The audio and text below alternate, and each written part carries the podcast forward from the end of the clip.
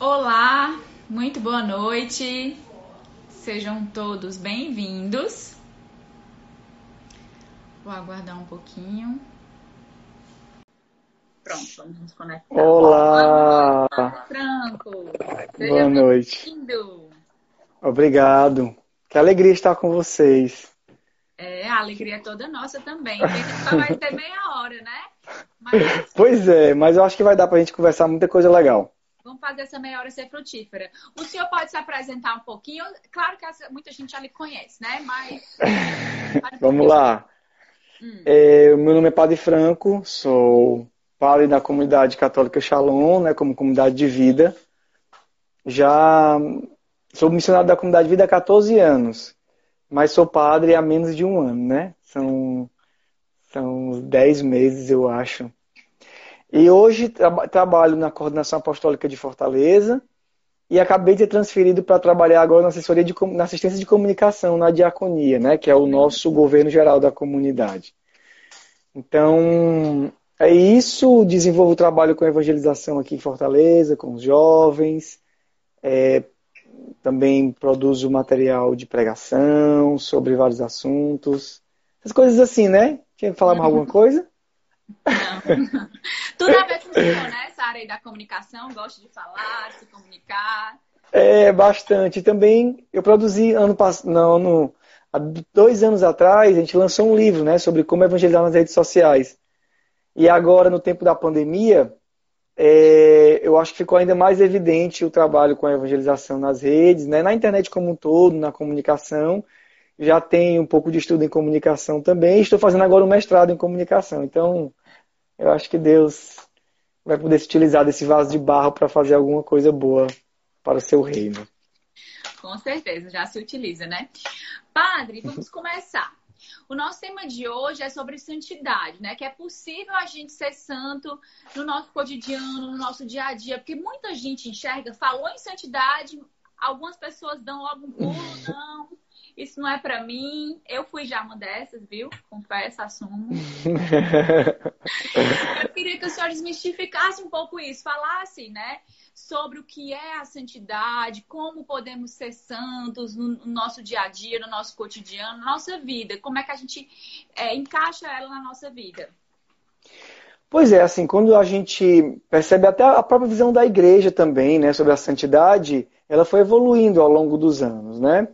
É, se a gente for perceber o que era, quando era que se definia um santo na história da igreja, era geralmente quem morria Marte, né, ou quem tinha uma vida realmente, geralmente martírio, né, uma vida de martírio mesmo. É, só que também vai se evoluindo, né? No Concílio Vaticano II se colocou em evidência uma coisa que era já evidente, que a santidade é para todos. Sede santos como o vosso Pai é santo. Ou seja, todo mundo é chamado à santidade. Todos nós somos chamados. E o que é que tem se percebido ao longo da história da igreja, até pelas canonizações que a igreja tem feito? A santidade não se manifesta somente no martírio, né, no sangue, alguém me matou por Jesus Cristo, eu disse eu te amo, Jesus, e morri. Mas a santidade, porque todos são chamados, nem todos são chamados a morrer por Jesus dessa forma. Todos são chamados a serem santos. E a santidade, então, é, é, é a expressão, é, é, a santidade é um atributo divino. Quem é o único santo? Só Deus. Né? A santidade é um atributo divino, não é humano. Santidade, só Deus é santo. Então nós podemos nos considerar, é, podemos considerar alguém santo, por quê? Porque aquela pessoa amou muito ao Senhor e se tornou semelhante a Ele. Né? Então isso que é a santidade, a semelhança de Jesus. Ou seja, o projeto original de Deus que era o homem, a imagem, semelhança da Trindade. E essa imagem semelhança se manifesta de formas variadas. Alguns no martírio, outros na vida matrimonial. Porque, porque senão, se a gente não colocasse isso, então quer dizer que os católicos não poderiam, por exemplo, se casar, não poderiam trabalhar, teria todo mundo que ser monge e freira e viver dentro de um o padre e viver dentro de um convento. E não é essa a visão. Né? A, a santidade é nessa união com Deus, essa amizade com Deus, que vai nos tornando semelhantes a Ele. E não é uma graça só, não é só nossa força é sobretudo uma graça divina, porque só Deus é santo, né? Então aqui já a gente já começou a citar um pouquinho sobre isso, né? Paulo Francisco fala na Alegrai-vos exultai, né? Sobre a santidade, depois a gente vai falar mais talvez. Mas ele fala que o grau de santidade não é medido pela perfeição moral, mas pela, capacidade, pela quantidade de caridade que existe no coração. Quanto mais caridade existe em nós, mais próximo nós estamos da santidade, né? Quanto mais amor existe no nosso coração. E aí o conceito de caridade, né, é, é bem amplo, né? Tem a ver com amor, tem a ver assim com várias atitudes, né? Não só uhum. sentimento. É, é a expressão, é como Deus faria. É assim, o que, como Deus faria no meu lugar? Como Jesus, para ficar mais fácil, como Jesus faria no meu lugar? Né? É diante dessa situação aqui, o que eu devo fazer, Padre, para ser santo? O que Jesus faria? Jesus faria isso. Jesus, nesse caso, far... então é isso que é, é essa que é a grande que é a grande motivação, né? Nós precisamos fazer como Jesus. E para fazer como Jesus, nós precisamos aprender com ele. E o que nós aprendemos com ele? A caridade, o amor. O amor a Deus e o amor ao próximo, que é como resume toda a lei, né? A lei de Deus. Então, as expressões de amor vão nos fazendo mais santos. Né? O amor no meu trabalho, o amor com os meus filhos, o amor no meu sacerdócio, porque eu posso ser padre e posso não ser santo. E o que é que torna o meu sacerdócio santificado, santificado e santificante? A capacidade, a quantidade de amor com que eu faço, com que eu exerço o meu sacerdócio, né? com as pessoas ao meu redor, com todo mundo, com, de, com uhum. Deus e com as pessoas. Padre, o senhor falou no começo, né, que existe é, que cada um é, é, eu entendi que cada um tem a sua vocação, né? E dentro dessa vocação, a sua santidade. Alguns Isso. nasceram para ficar realmente dentro de um mosteiro, outros para dentro de paróquias, né? E outros dentro da sua vida como profissional, né? Ou como o senhor falou mesmo, matrimônio. É, e dentro da sua vida, ser santo, não é isso?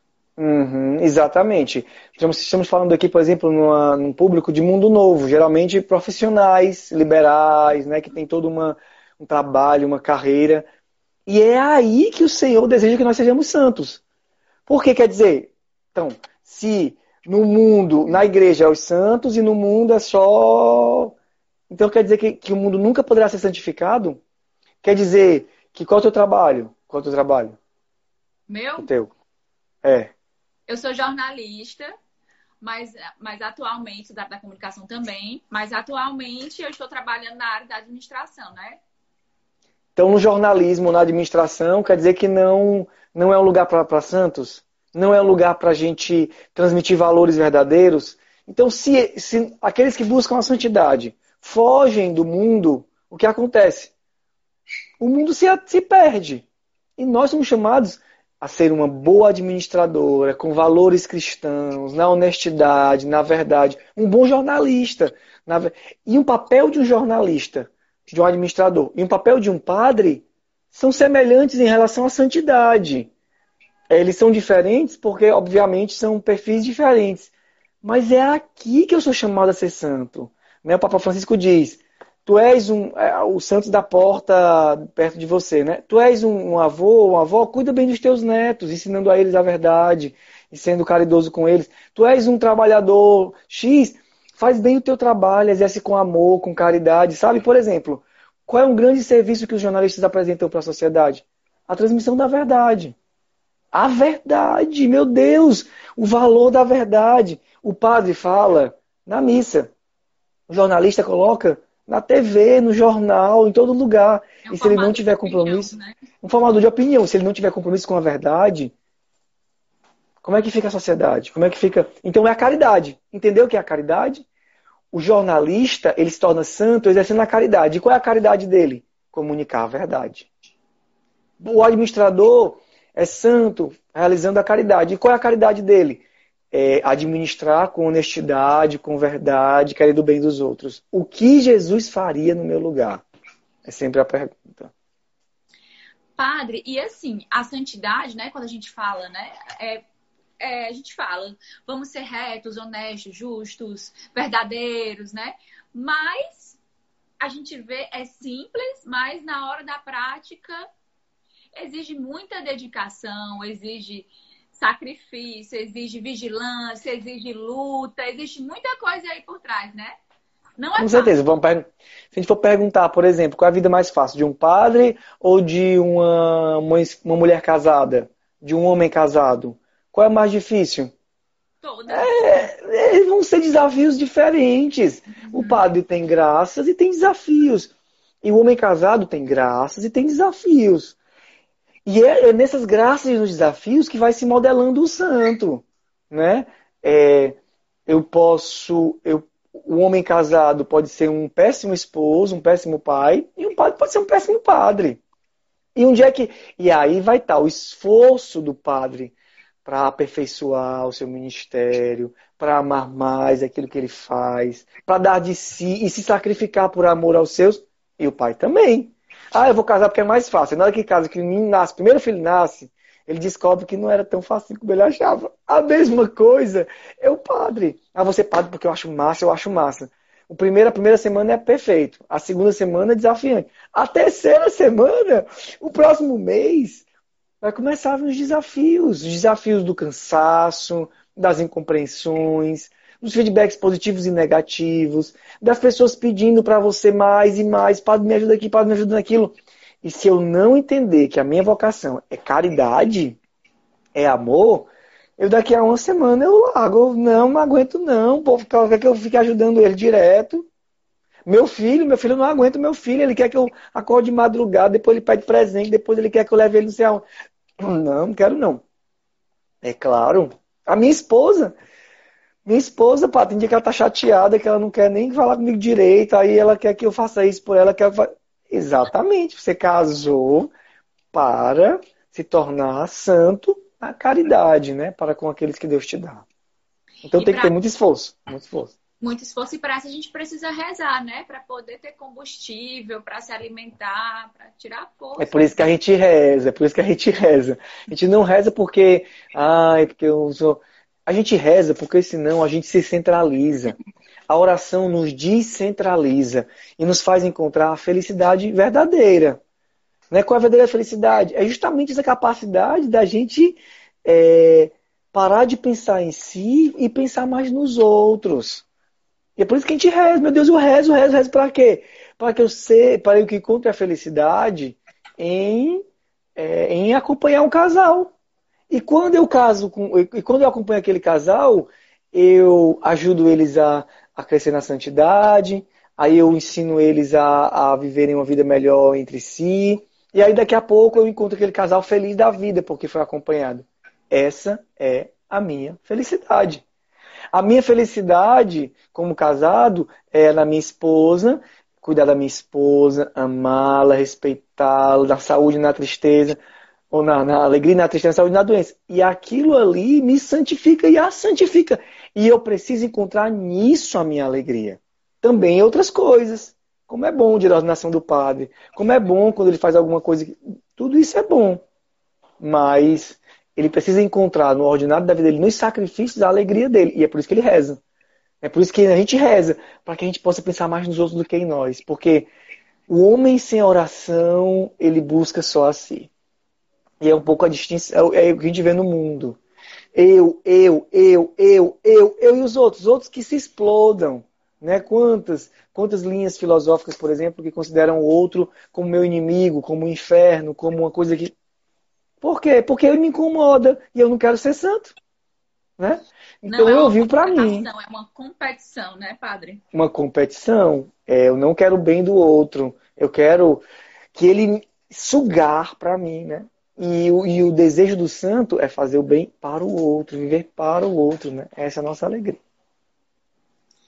É entender que Ó, salvando até uma coisa. outro, a gente se salva. Fala. É, Não. é até assim, por exemplo, por exemplo, às vezes a gente vê algum jovem que diz assim, qual a profissão que você quer exercer? Ah, eu quero medicina. Por quê? Ah, porque dá dinheiro, porque eu vou ser um médico, eu vou ser top. Eu quero ser o quê? Jornalista. Por quê? Porque eu quero ser do quê? Eu quero ficar um excelente jornalista, eu quero ganhar dinheiro, eu quero ficar famoso. Não dá em nada. Por quê? Porque é o, a grande, o grande desejo é, eu quero ser médico para quê? Para salvar as pessoas. Pra, sabe, eu queria, eu queria que as crianças que têm câncer descobrissem a cura do câncer. Eu queria descobrir o que eu, eu queria ser jornalista para quê? Padre, porque eu vejo tanta manipulação e tanto mal. Eu queria ser jornalista para poder comunicar a verdade. Eu queria comunicar o bem. Sabe? É isso que é ser cristão. E é aí que está a santidade. Por quê? Porque na hora que o jornalista escolher por isso, ele vai aguentar as pauladas de ter optado por ser santo. Né? Eu já vi grupos de jornalistas católicos que se juntaram para criar outras formas de comunicação cristã. É, diziam do, do, da notícia do, do, do, jornalista, do jornalismo slow, não o jornalismo na hora pontual, mas ele dizia assim: a nossa agência, a nossa, nossa visão de, de, de jornalismo é slow.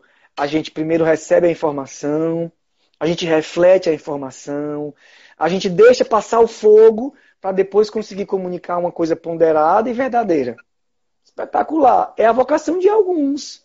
E ali foi a forma que esses santos de hoje escolheram, encontraram para comunicar aquela verdade. Por quê? Porque eles viram, talvez, que em outros caminhos o risco de não comunicar a verdade era grande. Empresários. Empresários que pensam não para fazer publicidade, mas de verdade eles pensam no bem social, né? Tem falado tanto aí de de empreendedorismo social, né? Então, com o meu trabalho, com aquilo que eu faço, eu encontrar formas de ajudar as pessoas, tratar melhor os meus funcionários, tratar, sabe? É, é essa que é a lógica cristã, a gente encontrar onde nós estamos, a forma de, de transmitir os valores do evangelho, não só pregando, algumas vezes mesmo executando ações, né? E assim, padre, eu acho que foi na sua missa que eu ouvi hoje, né? Que ser santo não é ser, eu acho, mas não, ser santo não é ser perfeito, né? Porque vão, vão ter muitas quedas, a gente vai errar muito, mas é buscar a perfeição, não é isso? Padre, como é que a gente pode ser santo se a gente cai, continuar caindo? Ora mais! Ora mais! Então você não quer ser, você quer ser o super-homem ou a Mulher Maravilha. Isso aí eu não sei te dizer como é que faz. Tem que perguntar para Marvel como é que faz para ser Mulher Maravilha ou Super-Homem? O santo, o santo, ele caminha com imperfeições. Mas aí é que tá. Aonde é que ele encontra a, a, a, é em Deus. A fonte é Deus. Até porque se a gente ficar imaginando que é eu que vou. Não vai. A fonte é Deus que vai me dando a graça para corresponder. E a queda ela vai, ela se torna, ela pode se tornar inclusive uma alavanca para a santidade. O que os santos nos ensinam é que às vezes quanto mais fraco eles são, eu sou forte. É, é, tipo assim, é na minha, eu vou me gloriar, senão das minhas fraquezas. São Paulo, uhum. sabe? Os santos eles, eles encontram na fraqueza a força.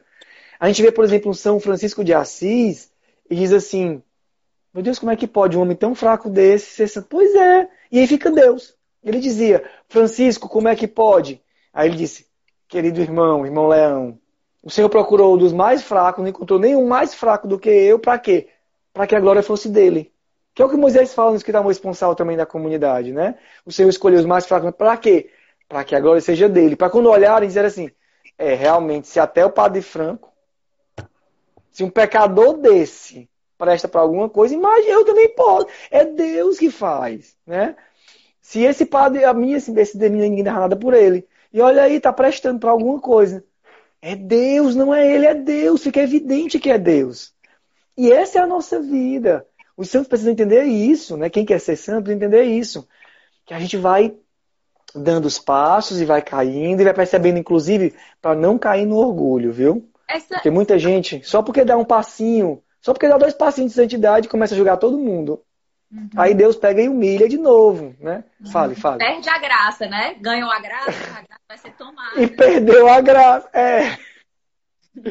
Exatamente. Padre, mas assim, e, e, e, como receber a graça? É um mistério, é um mistério, né? Por exemplo, hoje é dia de Santa Teresa d'Ávila, né? O senhor hoje falou na homilia, vamos lá.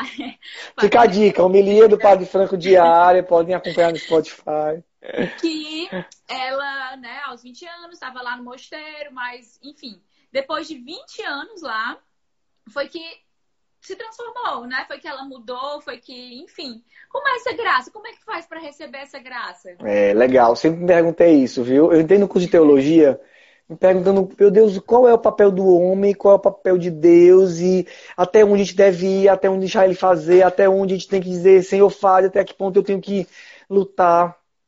E o que foi que eu descobri? E que me satisfez, né? Porque tem muitas respostas. Tem um teólogo chamado Spidlick, é um teólogo de espiritualidade do Oriente, e ele fala da relação do homem com Deus. E ele diz que a relação, é, essa relação da graça com a, com a humanidade, ela é como, como o contato de uma superfície, por exemplo, de um anel, com uma superfície, como por exemplo um sabão, um sabão por exemplo. Né? Ele diz, existe a graça criada e a graça incriada. A graça é a graça incriada, que é a graça que todos nós temos, é, não dá para dizer assim, ah, eu tenho mais graça do que tu tem mais do que tu. Ah, o padre Franco tem mais graça e esse aqui tem menos graça. Deus deu a graça igual para todos, senão a gente não tinha como é, dizer que todo mundo era chamado à santidade. Todo mundo recebeu a graça. Essa graça incriada, que foi dada a todos os homens, ela existe e ela está lá. Então, qual é a diferença? Perguntava o padre no livro dele. Qual é a diferença, então, do mais santo e do mais pecador? Aí ele diz: é mais ou menos como esse contato. A graça incriada é como um anel, né? E o homem, o ser humano, é como uma, como uma, uma superfície, como, por exemplo, um sabonete, né? como sabão. E ele diz: o que, que muda nessa relação do anel com o sabão? O anel é a incriada, o sabão é a humanidade, é o homem, e a marca do anel no sabão seria a graça criada, né? aquilo que Deus vai fazendo no homem. Ele diz: o que, que diferencia esse anel desse sabão para outro sabão? A, a, a, a marca do anel no sabão. Quanto maior é essa marca no sabão, mais sabão é diferente de qualquer outro sabão. Entenda aqui, né? A coisa é uma, uma, uma alegoria bem. Então ele diz: a diferença não está na graça ou nessa, nesse sabão. Está na, pré, na, na, na união dessa graça. Quanto maior essa, essa graça se imprime sobre o sabão, mas o sabão fica diferente. Não é porque o sabão é melhor, porque a graça é maior. Mas é porque você olha para o sabão e diz: Vale, como é forte essa marca, de, essa marca do anel nesse sabão. Ele diz: É assim os santos. Não é que o santo tenha uma graça maior de Deus sobre ele, mas é porque ele permite que a graça o modele de forma maior. É a relação com Deus que modela. A graça é a cresce na me... coração, né? abertura. À medida que eu digo, anel, vem e imprime a graça. Por isso que a gente fala tanto de oração. Porque a oração vai imprimindo a marca do anel no sabão. E chega uma hora que você olha para o sabão e olha para o anel e diz: Valha, como eles se parecem.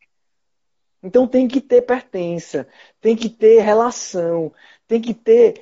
Se não tiver o sabão, não pode se transformar no anel sem a presença do anel. Né? Então, Se esse, amizade com Deus, né? A amizade com Deus que Teresa Dávila fala hoje. Como é, como, é, como é que acontece o momento? Não é o momento que ela diz, ah, me reconverti. Ela começa a dizer que ela quer que esse anel se imprima, imprima nela. Então ela começa a buscar. Ela começa a buscar a Deus, ela começa a, a, a buscar os caminhos, e é que ele falava na homilia também. E chega a hora que Deus percebe que a alma quer tem uma hora que Deus percebe, Deus diz, essa alma quer, e eu também quero. E quando ele percebe que a alma quer, aí ele começa a perseguir a alma. E aí não tem como acontecer, porque o, o anel vem no sabão e tem uma hora que o sabão não quer mais ficar sem o anel. E aí o sabão muda, não porque o anel muda, mas porque o sabão muda. Porque a nossa humanidade ela vai sendo configurada a Cristo. E isso muda totalmente. Então como é que a gente atrai a graça? nos abrindo a ela, pedindo a Deus, começando uma amizade. E na amizade, na amizade, o amigo começa a ser igual ao outro. O amado se torna semelhante ao amante. O amante se torna semelhante ao amado. Depois, quando a gente vê, não existe mais quase distinção um do outro. Por isso, nós temos que crescer nessa amizade. E Deus dá todas as todas as e nós somos do Shalom mais ainda. Meu Deus, quantas coisas Deus nos dá Só que nós temos que decidir. Aí tem a parte humana, a decisão. Que Teresa Dávila chamava de determinada determinação. Escolher realmente, eu quero. E aí na hora que Deus acredita, ele tem que fazer Deus acreditar que a gente quer. Na hora que ele diz assim, rapaz, ele quer mesmo, aí pronto. Aí Deus começa uma relação. Eu, é uma exposição minha, né? Fala dessa frase, uma determinada determinação, porque ela era sanguínea. É. Os sanguíneos não querem com muita força, né? Então ela, eu sei que eu sou assim, então vamos lá, uma determinada determinação. É, a gente precisa escolher. Ela dizia para as irmãs, irmãs, vida, sejam viris. Tipo assim, seja um macho, entendeu? Tipo, uhum. escolhe e vai, trinca os dentes e vai. A gente luta por tanta coisa, sabe? A gente, a gente luta por. escolhe tantas coisas, a gente se esforça por tantas coisas e não quer se esforçar pela vida espiritual. Tipo assim, eu quero começar a rezar, mas eu não busco. Eu não busco o auxílio de Santa Teresa d'Ávila, por exemplo. Eu me lembro na minha história, teve um tempo que eu disse, eu vou aprender a rezar igual essa mulher. Não consegui, não. Mas, mas sabe assim, quando você vai e busca, sabe, eu quero entender como é que ela fazia, como é que, meu Deus, eu quero, eu quero, e se eu quero, eu luto, eu busco. Eu vou para uma vigília, eu estou cansado, mãe disse, eu não quero ir, ai meu Deus, eu vou mais para Mas peraí, peraí, Senhor, eu quero hoje. Eu estou com sono, tô. Não vai tirar, Deus não vai tirar o sono. Eu estou cansado, vai, ele não vai tirar o cansaço. Mas já que eu tenho que ir, me dá aqui, vou procurar quais livros que eu vou levar para minha vigília hoje. Eu vou levar isso aqui, porque eu quero ler isso aqui. Aí eu chego na vigília, eu me preparo, eu me arrumo, eu vou, desperto, tomo café, chego lá e começo, Senhor, agora eu quero me encontrar contigo. Eu vou ler agora um pouquinho de um santo aqui. Aquilo ali me tocou meu coração e eu começo, eu vou rezando, eu vou querendo, eu vou desejando. Senhor, deixa eu te encontrar, deixa eu te encontrar, deixa eu te encontrar. Aí tem uma hora que ele deixa, tem uma hora que ele deixa. Mas, de São João da Cruz, que a busca de Deus é uma. É, né, é, dizia São João da Cruz, né, no, no cântico espiritual. Aonde é que te escondestes, amado, e me deixastes com gemido? Como servo, fugiste havendo-me ferido. Saí por te clamando e era já ido, né? Onde é que te escondeste? Por quê? Porque eu estou te buscando, eu quero te encontrar, eu quero te encontrar, eu quero te encontrar. E quando parecia que eu ia te encontrar, tu desapareceu e me deixou aqui gemendo. Tu me feriu e correu. E agora eu te busco todos os dias, todas as horas, eu não consigo me esquecer de ti. É isso. Deus fere. Quando a gente se encontra com ele, ele fere. E aí ele corre. E a gente fica buscando. E o salmista diz: A minha alma tem sede de Deus e desejo Deus vivo. Quando terei a alegria de ver a face de Deus? Isso não pode ser só um. É, quando é que eu vou, hein? Pois é, eu tenho sede mesmo. Tem que ser uma busca por uma amizade. Como a gente, numa amizade humana, que a gente determina pela amizade, vai e agrada o amigo, e quer estar perto, e quer escutar mais sobre ele, e quer. Precisamos fazer é a mesma escolha, coisa. Né?